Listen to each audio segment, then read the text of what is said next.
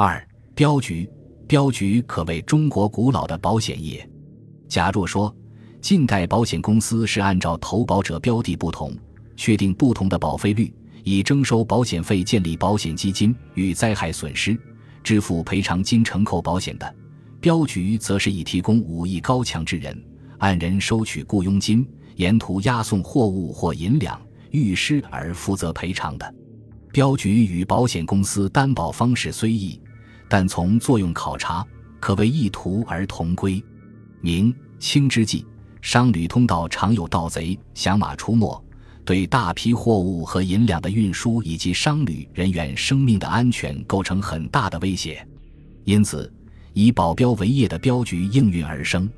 传说，镖局创于清康前年间，以山西神拳张黑武在京城前门外开设兴隆镖局为发端。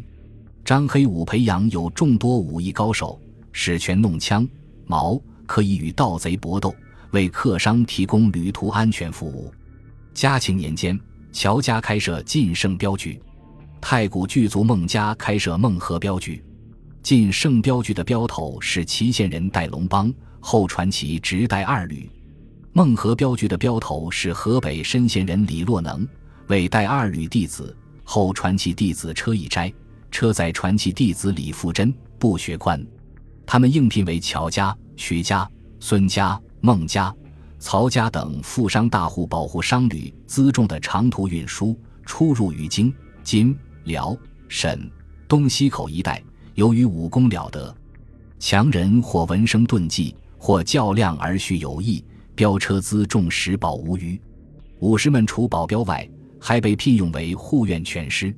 光绪年间，太谷曹家曾养家兵五百之众，分设东南两局。聘车一斋弟子三光师傅与东路镖师袁老四训练家兵，巡更守夜，专司护院之责，闻名于远近。然而，这种原始的担保手段，如遇较强的盗贼，也就失去效用。同治元年（一八六二年）十一月，在直隶承德府平泉州就发生多次镖局被抢事件，贼首刘宽召集匪徒，累次抢劫，抢夺镖银至万两之多。并殴伤镖丁多人，张家口贸易累多西商，每岁往还以数万人计。由边口至晋，向多贼匪，中途被劫，盖非一次矣。原有以保镖为名者，出于西商，则由镖局之人护送，后所获资，纠之护者护，而劫者劫。一旦失事，亦不过徒唤奈何。